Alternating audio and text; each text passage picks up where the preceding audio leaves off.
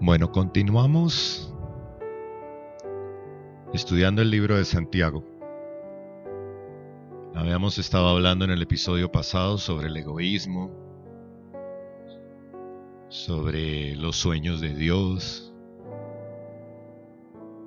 Y vamos a leer el versículo 16.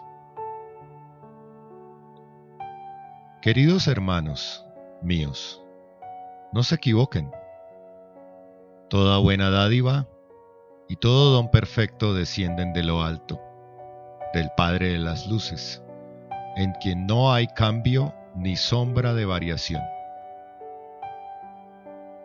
Es increíble cómo la palabra nos enseña cada vez más. Y aquí vemos que todo lo bueno proviene de Dios.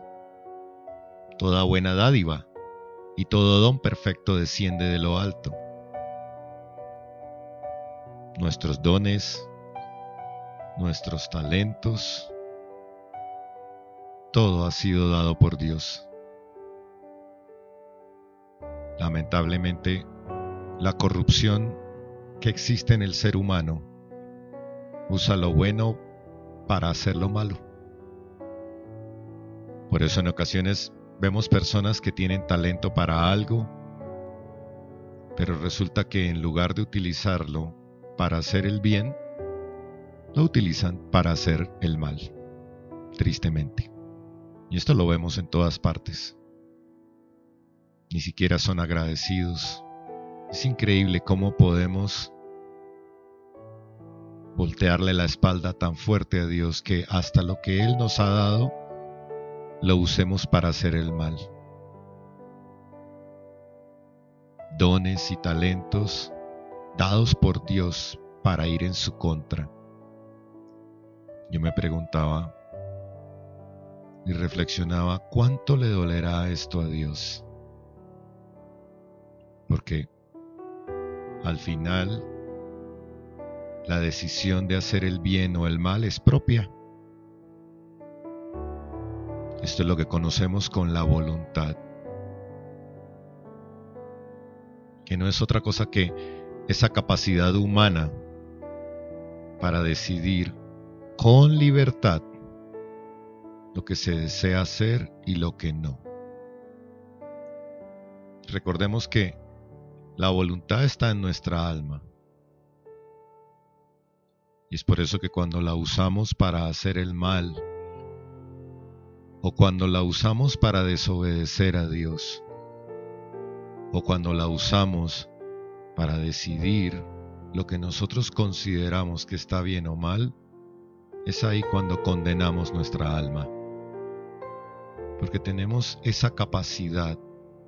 Dios nos dio ese regalo de la voluntad para poder decidir sin necesidad de estar obligados, hasta para amarlo. Es nuestra voluntad la que decide amarlo. Con eso nadie puede echarle la culpa a nadie de las malas decisiones que uno toma en la vida. Y muchas veces lo hacemos. Echamos la culpa a otros para justificar nuestras malas actitudes o para justificar el mal que realizamos en realidad sabemos que algún día daremos cuenta de cada decisión tomada aquí en la tierra mientras estamos en este cuerpo. Y Santiago se refiere a Dios como el Padre de las Luces, haciendo nuevamente referencia a que Dios es luz. Es el Padre de todos los que nos hemos convertido y caminamos en luz. A todos los que hemos decidido por voluntad propia abandonar el camino de las tinieblas para convertirnos a la luz. Qué regalo es que tengamos la voluntad y que la decisión esté en nuestras manos. Por eso es importante que hoy te preguntes. Pregúntate qué estás decidiendo con tu voluntad. ¿Estás caminando en luz? ¿Hay algunas tinieblas que necesitas terminar de eliminar dentro de ti? ¿Cuáles son esas tinieblas? ¿Qué es lo que necesitas cambiar aún? Que camina fuera del orden de Dios.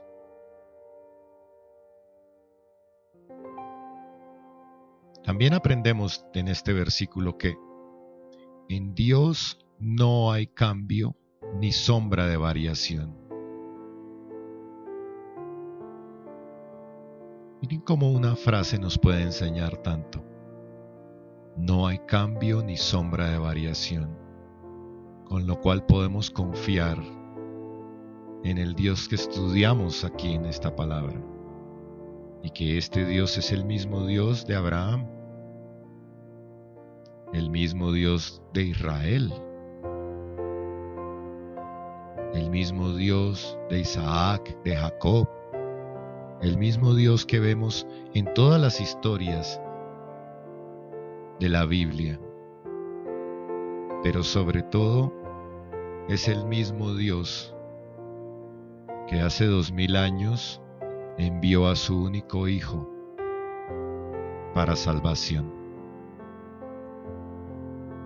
Así que podemos confiar con toda tranquilidad en su palabra porque Dios es el mismo ahora y siempre. Y esto lo enseña también Hebreos 13:8. Dice, Jesucristo es el mismo ayer y hoy y por los siglos. Así que hermanos, esto nos tiene que dar la tranquilidad de que todo lo que leemos y aprendemos hoy sobre la Biblia la, cual fue escrita durante muchos años. Todo eso que leemos y aprendemos hoy permanece inamovible y se cumple hoy al igual que se cumplió hace más de dos mil años.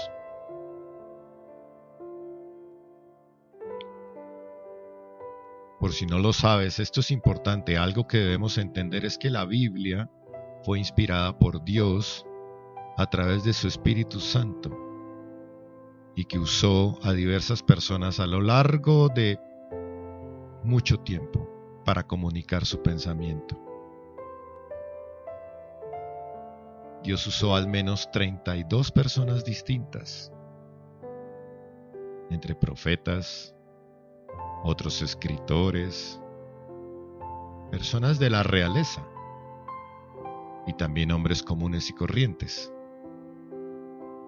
jóvenes, pero también personas adultas y mayores. Utilizó pescadores sin educación, pero también eruditos de la palabra. Todo tipo de personas que escribieron 63 libros, todos, absolutamente todos, centrados en lo mismo, en la relación de Dios con el hombre y la obra redentora de Jesucristo en la cruz. Impresionante, ¿verdad? Y esta obra además fue profetizada en el Antiguo Testamento, en más de 300 promesas, las cuales fueron cumplidas todas en Jesús. También es importante entender que la Biblia no fue escrita en un único momento de tiempo, sino a lo largo de muchos años, durante un largo periodo de tiempo, desde Moisés aproximadamente unos 1500 años antes de la venida de Cristo, hasta los últimos libros del Nuevo Testamento, que fueron escritos hacia finales de los años 90 después de Cristo. Así que podemos decir que hay un único autor, que es Dios, quien usó a muchas personas todas de diferentes procedencias, de diferentes clases sociales, de diferentes estilos de vida y cultura, en diferentes lugares geográficos durante muchos años, casi 1600 años, manteniendo una coherencia innegable y todas, absolutamente todas, apuntando hacia lo mismo. El amor de Dios por el hombre y su anhelo de relacionarse con Él. Su búsqueda incansable por restaurar esa relación y la gran obra hecha a través de su Hijo Jesucristo, para que esa restauración pudiera ser hecha.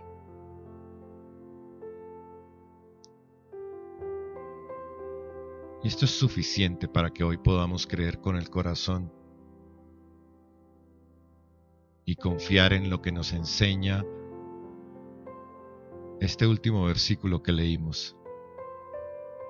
Padre de las luces, en quien no hay cambio ni sombra de variación.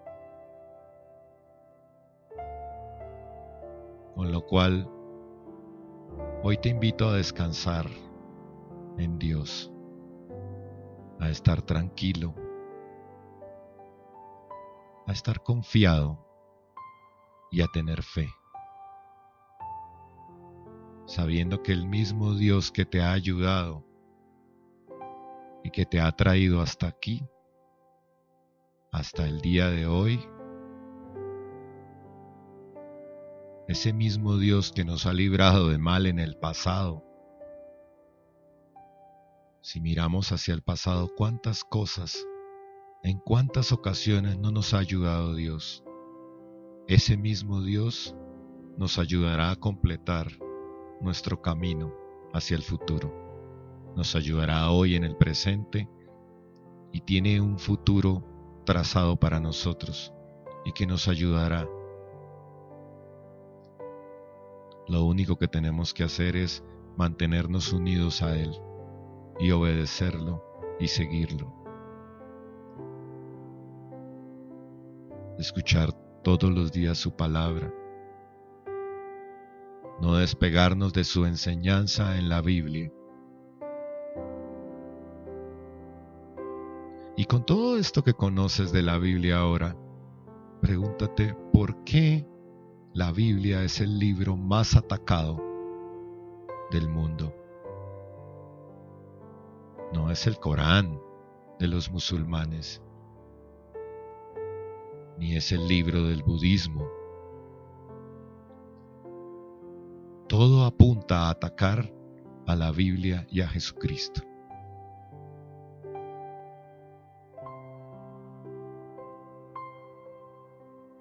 Gracias Padre mío por esta enseñanza, porque sabemos que podemos confiar en tu palabra, porque eres fiel y no hay cambio en ti, no hay sombra de variación. Sabemos que eres el mismo Dios que entregó a su Hijo, el mismo Dios que me ha cuidado durante todos estos años. Padre, te pido que me ayudes y traigas revelación a mi vida para seguir caminando en fe. Gracias Señor por este tiempo. Amén. Bendiciones hermanos.